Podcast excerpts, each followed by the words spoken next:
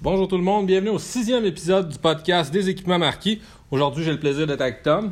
Hello. Et avec Chris. Bonjour. Première fois pour Chris sur le podcast avec nous autres. Effectivement. Good, good. Euh, tu veux nous parler un peu de ce que tu fais ici chez les équipements marquis? Ben, moi, j'ai commencé là, euh, maintenant, je pense, 18 ans environ, euh, comme machiniste. Puis, euh, au long des années, ben, on a, on a appris à faire toutes sortes de choses. Comme chez Équipement Marquis, c'est le cas, ben, on, on monte dans la compagnie. Puis, on a. euh, maintenant, je suis rendu euh, gérant de service. Fait qu'on. copropriétaire. copropriétaire aussi. Fait qu'on est là pour euh, aider les clients, régler des problèmes, puis euh, que ça, ça roule le plus possible. Gérant de service, euh, ça fait quoi exactement? Tu, tu- C'est un peu le- le- le- l'avocat du diable. On essaye de déterminer euh, tous les problèmes avec euh, autant que ça soit les mécaniciens, les vendeurs, les clients, le, service des ventes, euh, de- les pièces, co- coordonner tout ça pour que tout fonctionne puis que tout euh, roule sur des roulettes. Là. Ouais, je pense que c'est une très bonne description. Dans le fond, toi, tu t'occupes du, du personnel en général, je dirais. C'est toi Ouais. qui, qui, qui supervise le, garage en général. Bon, aujourd'hui, on parle de quoi, Tom? Euh, dans le fond, j'aimerais parler un peu de maintenance printanière. On arrive, on est déjà dans la période du dégel, fait que c'est le temps que le monde va pouvoir prendre euh, le temps pour faire la maintenance de machine, la réparation. Fait qu'on va discuter un peu de ça. On va aussi parler un peu brièvement de Barco, euh, qui est notre, dans le fond la nouvelle ligne de produits forestiers qu'on a. Euh, nos premières machines sont déjà arrivées, on a d'autres qui vont arriver au courant des prochaines semaines. Fait qu'on va parler un petit peu de ça. Puis euh, après ça, un peu de promo de, de printemps qui va venir avec euh, la maintenance printanière. là. Good. Fait que pour la maintenance printanière, euh, on commence où? Ben, maintenance printanière, c'est sûr que la première chose, c'est de faire un entretien complet de la machine. Euh, je pense, tant qu'à moi, c'est une des maintenances les plus importantes de l'année. Euh, que ce soit de l'équipement de construction, les gars commencent leur saison, c'est le temps de peut-être mettre un petit peu plus d'argent au niveau de la maintenance pour éviter le, le- le plus de downtime possible pendant l'année.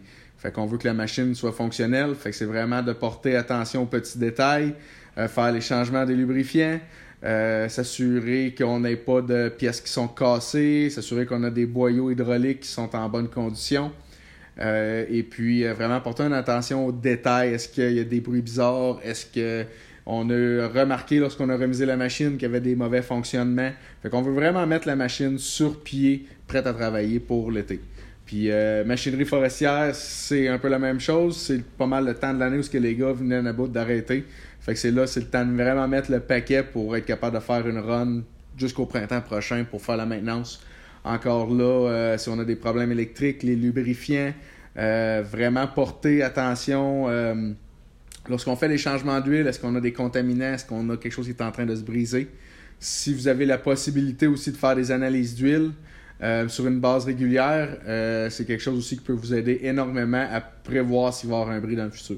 OK, là, tu nous parles de remisage. C'est vraiment, là, on parle plus pour des machines qui ont travaillé tout l'hiver puis qui viennent arrêter au printemps ou c'est pour, pour des Ben, machines qui repartent? Ou... Les, les machines qui repartent, si on parle, exemple, les, les, les gars de construction qui ont des excavatrices, euh, souvent l'hiver, c'est- c'est parké, ça travaille pas. Fait que pour eux qui repartent, comme je dis, c'est bon de faire euh, un bon tune-up. C'est les, mêmes étapes. C'est les mêmes étapes, un ou l'autre.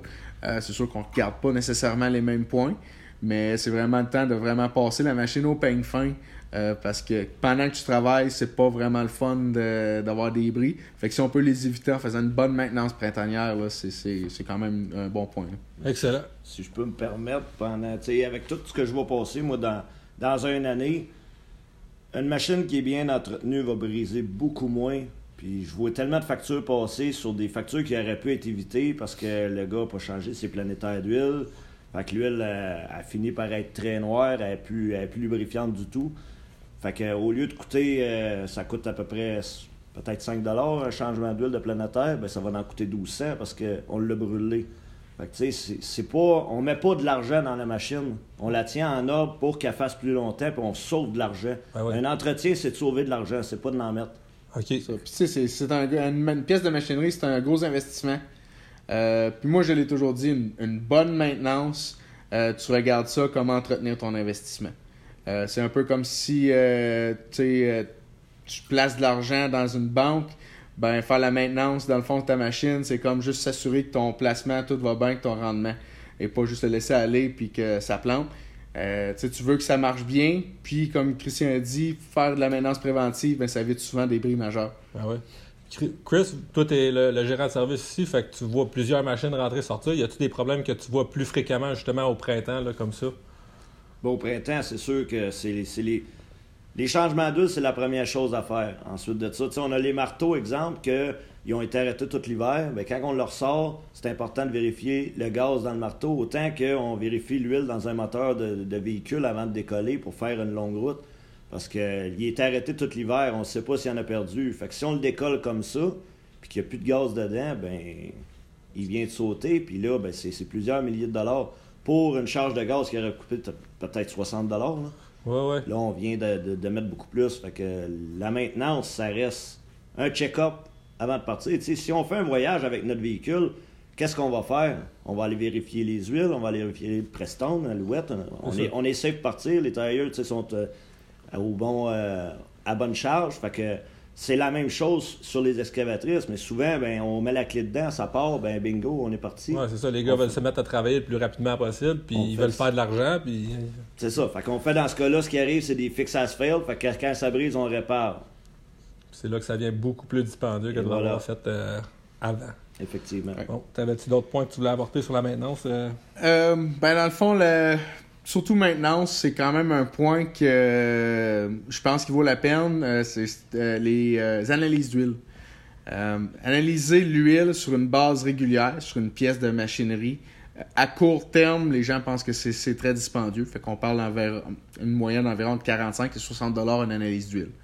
Par contre, si on la fait sur une base régulière, exemple une fois par mois, dépendamment de quelle composante ou quelle huile qu'on veut analyser, ça permet d'avoir un historique des matières qui, sont dans l'huile euh, pour justement prévenir euh, un bris. Exemple, si on est, on prend une analyse d'huile sur une base régulière dans une, dans une transmission ou dans un différentiel, et puis que soudainement on voit le taux d'acier commencer à augmenter dans l'huile.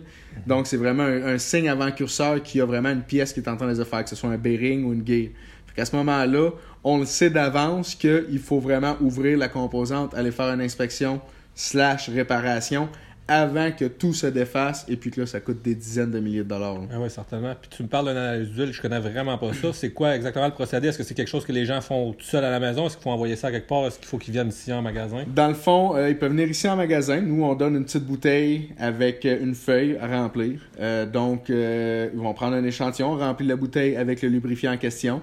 Euh, c'est peut-être, je te dirais, même pas une demi-tasse là-dedans. une oh, toute, bouteille. quelques millilitres. Quelques millilitres. Euh, on remplit la feuille, donc euh, le type de modèle de machine, c'est quoi l'huile exactement, est-ce que c'est une huile à transmission différentielle, hydraulique, moteur? et puis après ça, on marque le type de lubrifiant. Donc après, ensuite, on envoie ça en laboratoire. Eux vont faire l'analyse des lubrifiants, des contaminants, s'il y a de l'eau, euh, ils vont apporter leurs recommandations. Ensuite, si on le fait sur une base régulière, à chaque fois qu'on va renvoyer une analyse, c'est contre-vérifié comme contre toutes les analyses précédentes. Donc, à ce moment-là, ils vont voir, bon, ben, OK, on a un pattern d'un métaux, que ce soit du brass, euh, du métal, aluminium ou peu importe, qui a une tendance à vouloir augmenter d'analyse en analyse.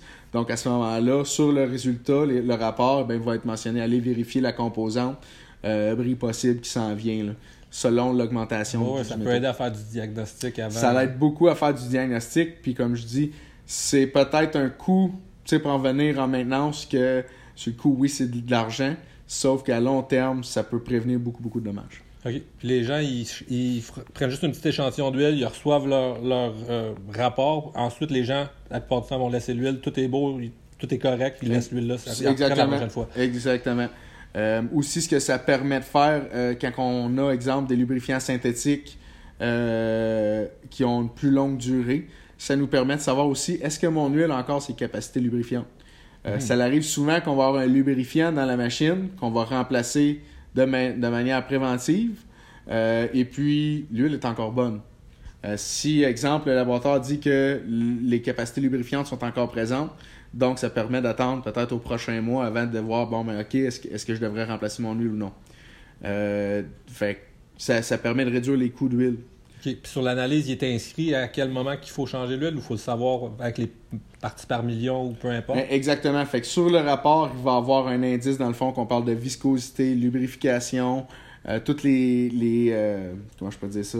Toutes les vraiment les variables qui permettent d'avoir une bonne lubrification au niveau du lubrifiant vont être inscrits. Et quand ça, ça diminue, mais là, à ce moment-là, on va avoir une recommandation de remplacer le lubrifiant. Excellent. C'est Puis comme tu- une prise de sang. Ouais, c'est ça. Tu peux-tu me dire à quel. On a la transmission, l'huile du moteur. C'est quoi exactement la liste de toutes les huiles qu'il faudrait vérifier? Ben, les plus importantes, c'est l'hydraulique et le moteur. Parce que dans une excavatrice, euh, le restant, on, tu sais, on, on- une huile de planétaire, moi je dirais personnellement, ça vaut pas la peine. Mais moteur et euh, hydraulique, c'est les principales à vérifier. Autant dans, dans tout ce qui est machine, euh, un bulldozer, une excavatrice, euh, c'est les deux lubrifiants qui roulent le plus dans la machine. Ouais. Mhm. Fait que pour faire une analyse, c'est sûr que ces deux lubrifiants-là. Et puis les autres, dans le fond, euh, ces composantes qu'on change sur une base régulière, ça vaut moins, moins la peine. Mais c'est vraiment de cibler euh, les composantes majeures, dans le fond, dépendant du type de machinerie aussi. là. Bien sûr. On s'entend qu'un petit tracteur agricole euh, compact, tu n'auras pas besoin de faire une analyse d'huile euh, sur ça parce qu'il n'y a vraiment pas assez d'heures. un tracteur compact que, que monsieur, madame, tout le monde, mettons 20 forces, ça va peut-être faire 200 heures par année. Mhm. Euh, nous autres, on s'adresse vraiment plus à des machines qui vont faire, mettons, 1000 heures et plus par année. Oui, exactement. Euh, Est-ce que on parle de machines, si on vend des têtes aussi, est-ce que c'est le genre de, de choses qu'il faut que tu fasses aussi, checker ta- les têtes d'abatteuses? euh, C'est sûr, les, les tailles d'abattage, vraiment important. Euh, au niveau de la maintenance, tout ce qui est euh, vérifié, pin, bushing qui sont usés, des tout ce qui est boulon resserré, soudure, s'assurer s'il y a des cracks, des choses qui sont cassées, de les réparer comme, correctement, les boyaux. Fait comme n'importe quelle autre pièce de machinerie, c'est vraiment de faire une inspection, regarder les composantes majeures, prendre un petit peu plus de temps, plus proche, regarder dans un endroit bien éclairé ou avec une lumière, pour être capable de voir si on a des réparations à faire sur la tête. Ok, good. Je pense qu'on a fait le tour des huiles. Est-ce que tu Ouais. avais d'autres choses qu'il faut euh, checker en début de saison comme ça? Euh, en début de saison, une autre chose qui est peut-être pas mauvais à vérifier, on va commencer à entendre une période où on va avoir des gros écarts de température. On va faire chaud pendant le jour, euh, froid pendant la nuit. Mhm. Fait qu'on parle de condensation au niveau du fuel. Fait qu'un bon conditionneur euh, dans le fuel pour éviter qu'on ait de l'eau. Euh, et puis aussi sur une base régulière pendant le temps de la. Juste, tu sais, la majorité des machines ont une petite valve de flush en dessous. là. Fait que juste enlever si on a une accumulation d'eau dans le réservoir, ça va se vider. Euh, fait que c'est pas mal euh, ce qu'on a comme maintenance. c'est pas mal tous les points Ouais. qu'on a à faire à vérifier. Chris, t'avais-tu d'autres choses à rajouter sur euh, le maintien? C'est pas mal tout dit. Good. Fait que le prochain sujet qu'on voulait parler? Euh, prochain sujet, Barco. Euh, équipement marqué, on est nouvellement dépositaire des produits euh, Barco. Euh, une compagnie qui a maintenant 55 ans cette année, qui a été fondée aux États-Unis, dans l'État du Wisconsin. Barco, originalement, s'appelait Barco Hydraulics, qui ont été, qui ont débuté dans le fond dans le monde de l'hydraulique et puis ont évolué avec les années à fabriquer de la machinerie. Ils offrent une très très belle gamme de produits, donc on parle d'abatteuses, euh, des euh, multifonctionnels, ben pas, pas la tête, mais des bûcheuses. Euh, soit des bûcheuses, comme je dis, à tête fixe, tête flottante. On parle Les de. pour camion. Oui, chargeur pour camion, loader pour camion, des chargeuses de camion. On parle de chargeuses stationnaires, chargeuses mobiles. Euh, J'en oublie-tu d'autres? Euh, oui, des tracteurs industriels pour euh, avoir des chippers dessus. Forwarder. Oui, des porteurs. Fait que c'est vraiment une ligne forestière qui est vraiment complète. Euh, on parle d'un style américain extrêmement robuste. Euh, très bonne garantie sur le marché. On parle dans le fond de an, euh, 2000 heures euh, pour la première partie de la garantie, puis après ça, un an, 2000 heures additionnelles sur tout ce qui est structure. Fait que c'est vraiment une des meilleures garanties de base qu'il y a sur le marché présentement. Pour, ça s'applique à tous leurs produits. C'est pas une compagnie qui était tellement connue en région, sauf que je sais qu'il y a plusieurs, plusieurs des cours de, à bois qui utilisaient, utilisaient les, euh, les chargeuses à bois Barco déjà depuis très longtemps. Ils Oui. ont une très bonne réputation. Euh, dans le fond, les, les produits Barco ont été extrêmement présents euh, au Québec, je te dirais en général, au Canada, euh, une- je te dirais peut-être entre 25 et 30 ans. Avec les changements des marchés américains, Barco ont eu des restructurations. Euh, ils ont vraiment reconcentré à redéfinir toute leur ligne de produits, se concentrer sur le marché américain. Et puis euh, cette année, ben, dans le fond, on- ils ont décidé de la prochaine étape, c'est vraiment aller conquérir euh, le Canada, l'Amérique du Nord, l'Europe, avec leur ligne de produits. On a eu Andrew Wazzle, qui est un des représentants la semaine passée, qui est venu nous parler. Peux-tu nous dire ce que lui, il nous a présenté comme point fort de cette compagnie-là? Dans le fond, Barco, c'est à la base, c'est une compagnie qui appartient à le groupe ICO. ICO, c'est une multinationale, dans le fond, euh, qui euh, achète une compagnie, contrairement à d'autres compagnies qui vont acheter pour revendre. ICO, quand ils achètent, c'est pour garder, c'est non négociable, ils ne vendent aucune compagnie. Euh, donc, on parle Barco étant la division forestière de ICO, a beaucoup de ressources. On parle d'une compagnie ICO qui est 3,2 milliards de chiffre d'affaires. puis qui touche vraiment dans tous les sphères de domaine, autant construction, fonderie métallurgique, euh, ancrage, euh, sténographe qui nous appartient, euh, les straps Kinedyne. C'est vraiment, dans le fond, une, compagnie mère, si on veut, qui, a les reins solides, puis qui donne beaucoup, énormément de, de backup à, Barco pour vraiment être capable d'attaquer le nouveau marché. Oui, puis Barco, comme tel, eux autres sont spécifiés dans le bois. Ouais. C'est des machines à bois. Ils font pas plusieurs choses. Exactement. Fait que dans le ffond, leur but, c'est foresterie. Euh, là, plusieurs années, Barco avait essayé de faire, euh, dans le fond, en, leur chargeuse pour aller dans l'industrie de la scrap, pour aller faire, puis ils ont décidé de vraiment mettre ça de côté pour vraiment se concentrer sur des produits 100% forestiers.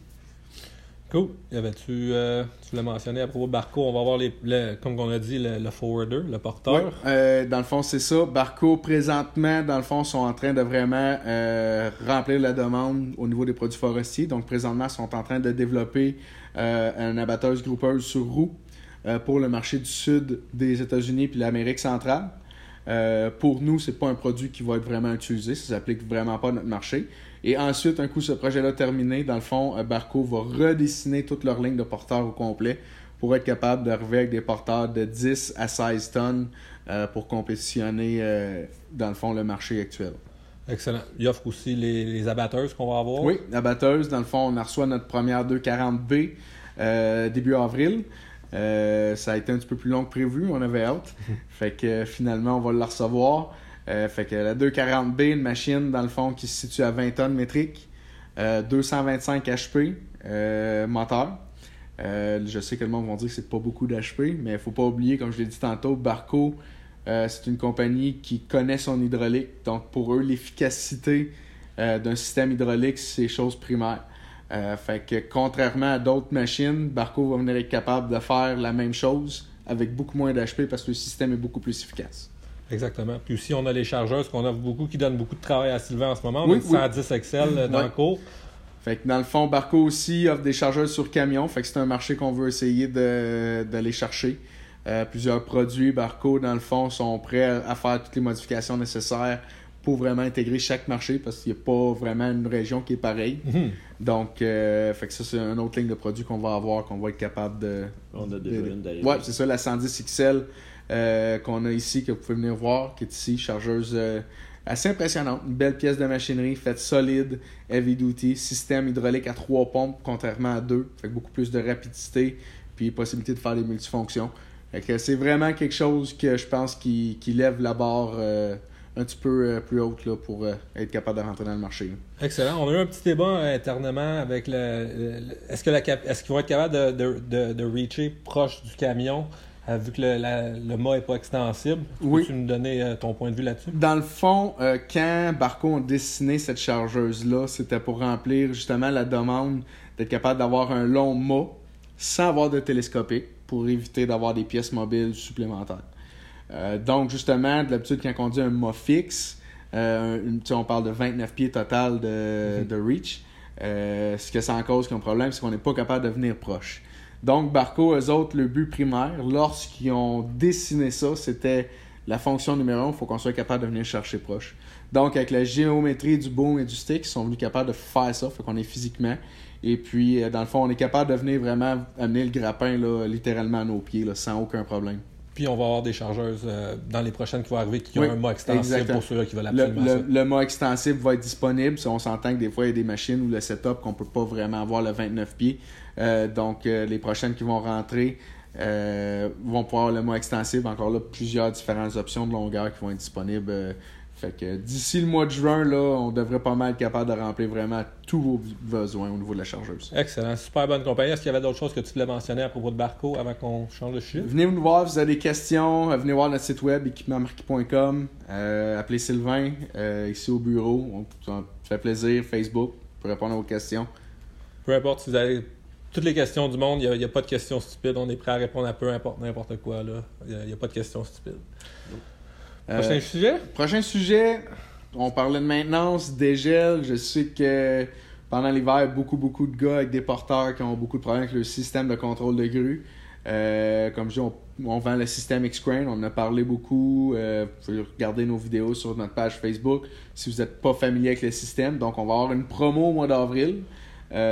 Pour le système X-Crane, visé vraiment pour les gars qui viennent d'arrêter pour le dégel. Je t'arrête une seconde. Explique c'est quoi, en une minute max, c'est quoi X-Crane? X-Crane, c'est un système de remplacement de contrôle de grue.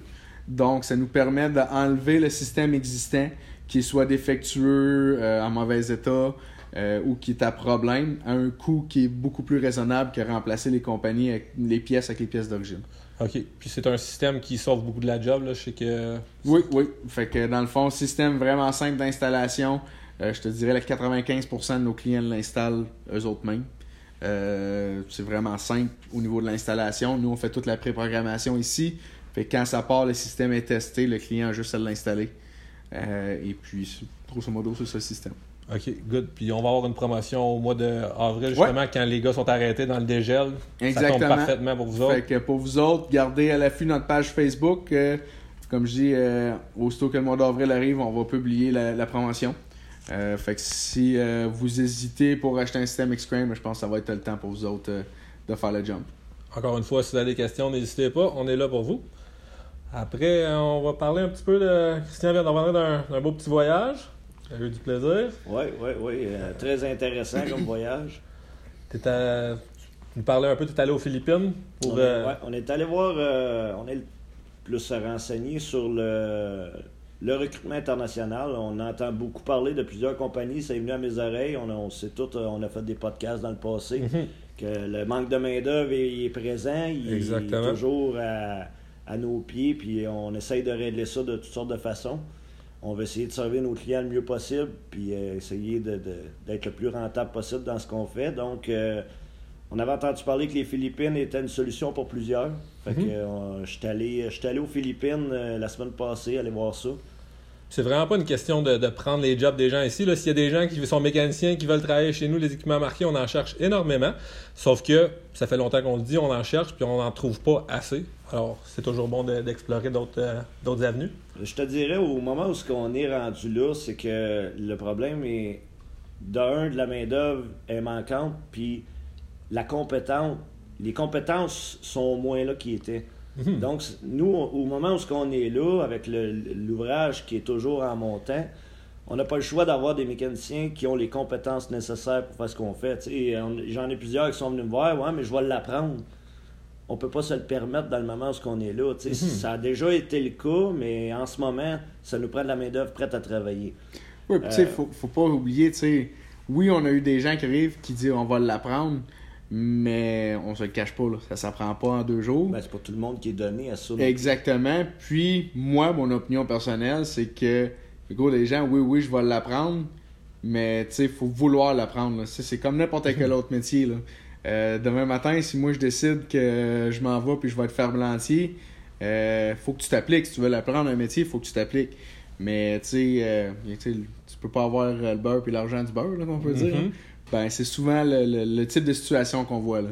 le, monde veut faire le métier, ils veulent apprendre, mais ils veulent pas, veulent pas mettre l'huile de coude que ça prend pour être capable de. Les, les gars sont prêts à apprendre la base pour avoir le salaire, mais ce qu'on recherche vraiment, c'est des mécaniciens qui connaissent tout je pense que c'est ça qui est, qui est devenu un challenge de nos jours, c'est d'avoir des gens qui sont intéressés à apprendre tout puis d'être autonomes dans leur travail. Exactement. Je pense que le, mot autonome, c'est euh, c'est euh, le plus important parce que pour euh, dans la mécanique ou n'importe quel autre métier, si l'employé est pas autonome à un bon niveau, ça marche pas.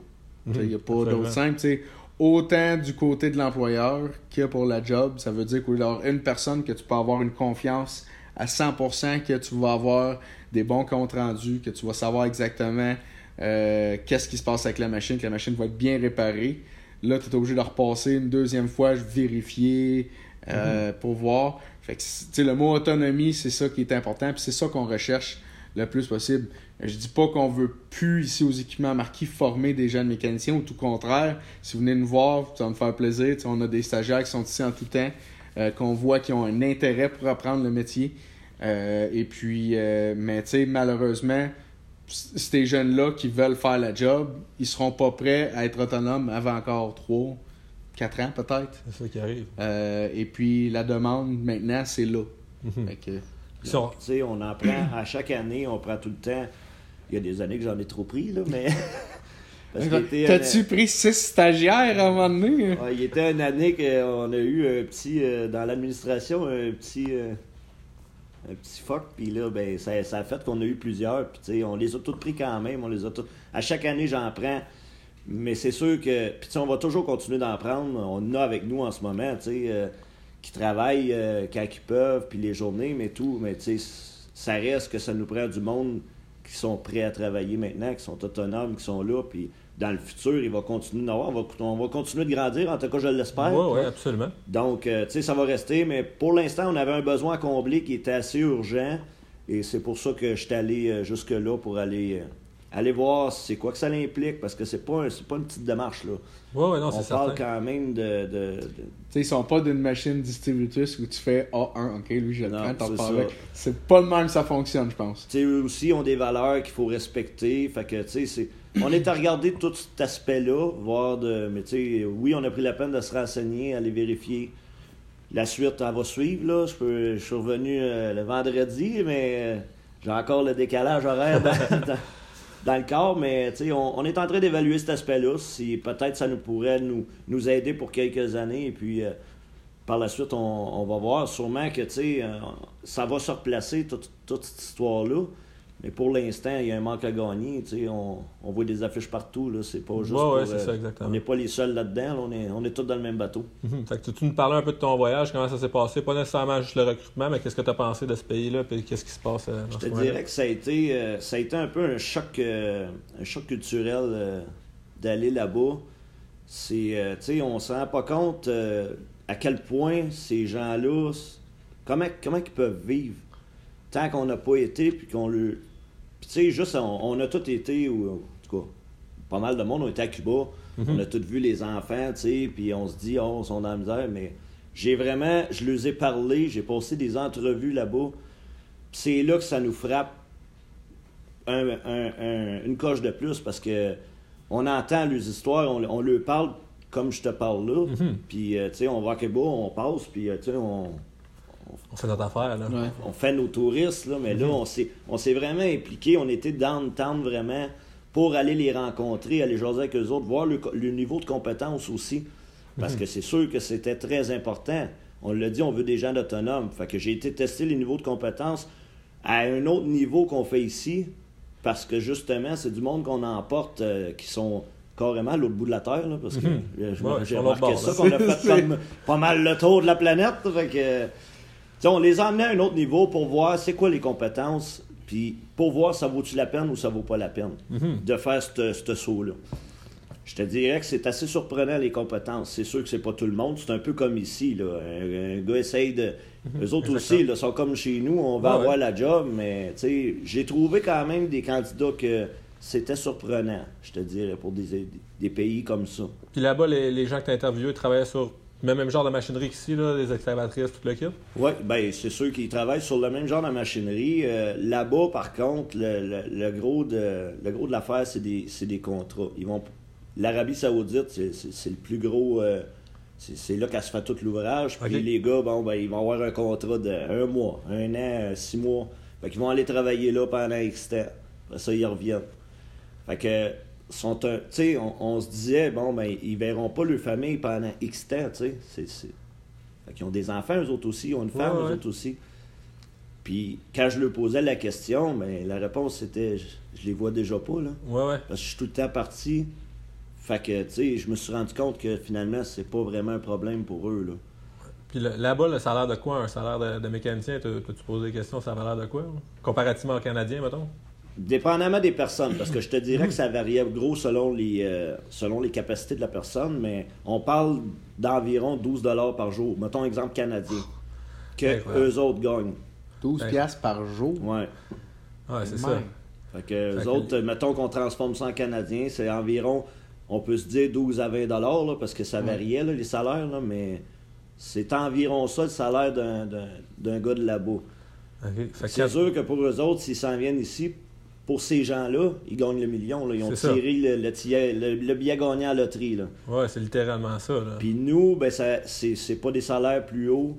Parce qu'on sait que les salaires, les gars, les, ceux qui sont bons, ben ils en ont profité. Puis c'est normal, on, on, aurait tout fait ça. Sauf que nous, il faut rester dans des coûts d'exploitation qui sont raisonnables. Mhm. Fait que, tu sais, on peut pas euh, donner des salaires énormes. Parce que là, il va falloir monter le taux de l'heure, le client, ça va coûter plus cher. Tu sais, c'est toute une roue qui tourne, ça. Donc, euh, c'est des salaires que c'est sensiblement euh, comme la normale ici. Mhm. De toute façon, les salaires sont régis par le gouvernement. C'est pas moi qui décide, c'est le gouvernement qui décide qu'un mécanicien de machinerie lourde avec. On parle, là, pour, pour te dire, des gens de 5 à 10 ans d'expérience qu'on emmènerait de là-bas, là, et non mhm. euh, des, des, jeunes de, qui ont sorti de l'école. Donc, pour un salaire, c'est X, c'est ça, c'est eux autres qui décident, c'est pas nous. Après ça, nous, c'est décider, ça fait-tu ou ça fait pas, tu sais. Oui, ouais, c'est ça. Parce que c'est un programme qui est établi par le gouvernement d'amener des gens de même, fait que c'est eux autres qui décident le salaire. Euh, ils décident le salaire, puis ils décident le terme d'année du contrat.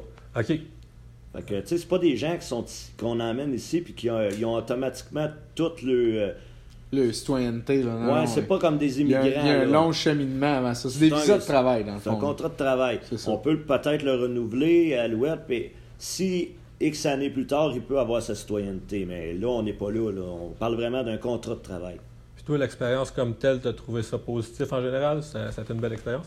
Bien, ça a été une très belle expérience, c'est sûr, parce que je te dirais, la plus belle expérience que j'ai eue, c'est de connaître la culture. Mhm. de... Parce que ces gens-là, quand on les emmène, il faut comprendre qu'est-ce qu'on emmène. C'est pas juste la personne, il faut comprendre la personne.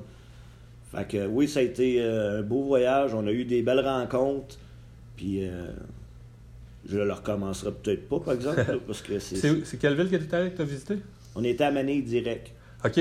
Puis euh, on était à Mané, on restait là, puis on allait pour les entrevues, puis dans, dans le temps, on allait dans le village de...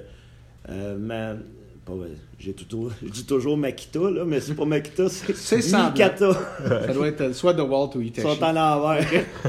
fait qu'on était dans le village pour aller passer les entrevues et tout. Là, vraiment dans le town, là, on mangeait la même affaire que les autres mangent. Euh, Cool. Et, toi qui n'es pas un grand mangeur. il faut se sacrifier, qu'on dit. Les sacrifices pour la business. Ça, j'aurais payé voir ça. Euh. T'as-tu eu le temps de faire un petit peu de, tourisme? Pas vraiment, non. Euh, on a eu le, dimanche. Je me suis vraiment concentré sur tout ce qui était entrevue. Donc, il y a le dimanche qu'on était euh, visiter Intramurus, c'est tout. C'est une visite d'environ deux heures. Le restant du temps, j'avais j'avais des CV à regarder dans la chambre d'hôtel avant les rencontres du lendemain. J'ai vraiment, là, je dois avoir passé pour, pour te dire environ une trentaine d'entrevues. OK. Puis y avait-tu d'autres entreprises québécoises qui étaient là? Euh? Oui. Il y avait, euh, on était quatre entreprises à monter. Eux autres, c'est des missions qu'ils font. Fait que c'est quatre entreprises en même temps. OK. Puis euh, on, fait tout le même ouvrage en même temps. Mais y a, eux autres, il y en a qui ont. Le lundi, ils avaient trouvé, ils avaient engagé, c'était fini. Moi, je voulais vraiment évaluer tous les candidats que j'avais évalués puis prendre une décision reposée pour dire, euh, tu sais, euh, ouais, je m'en allais pas là sur un coup de tête, là. Oui, c'est ça. c'est toujours mieux de faire ça à tête reposée quand, on a... toutes les variables euh, qui sont rentrées. Ben exactement, parce que tu sais, c'est des longs processus, puis on veut pas le faire pour rien, mais tu sais, maintenant on n'a pas le choix, ben on va se dire, bon, ben c'est un plan B qu'on peut prendre pour desservir nos clients, pour être pour rester dans le game, là, puis rester on veut pas qu'un client arrête euh, très longtemps. C'est la priorité. Pas par notre faute. Hein. Ben non, le moins possible. fait comme vous pouvez voir, on est vraiment sérieux. Euh, Christian euh, travaille très fort pour trouver des, mécaniciens. Si vous en connaissez, peu importe, dites-leur de, venir nous porter. même s'ils ont un travail, peut-être qu'ils veulent avoir un meilleur travail, mais ils pourraient venir chez les équipements marquis, venir rencontrer Christian, voir ce qu'ils sont capables de faire. Puis c'est sûr qu'on serait prêt à leur offrir un, un travail s'ils peuvent nous aider. C'est sûr. Tom? Moi, je pense que j'ai rien d'autre à rajouter. Commence à faire beau. En avril, découvre-toi pas d'un fil. Ça a l'air.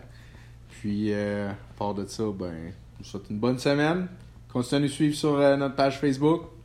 Si vous avez des questions, téléphone, email, fax, euh, code morse, on prend pas mal tout. Là. À part Instagram. Moi, je suis pas sur Instagram. Je sais pas. Pas vraiment. Je- ouais, je- c'est- je- L'affaire des photos, c'est pas mon affaire c'est c'est pas mal plus américain, je te dirais. Puis pour Ouais. les jeunes, euh, nous autres, on est trop Ouais. vieux pour ça. Ouais, ça doit être ça. Bon, ben c'est good. Merci beaucoup, Christian, d'être venu. J'espère qu'on va à tout avoir le monde. l'occasion de, de te revoir sur le podcast à, à d'autres occasions. Tom, toujours partant. Merci beaucoup. Pas de trouble, pas de trouble. Merci tout le monde. À la prochaine. Bonne Merci, soirée. bye.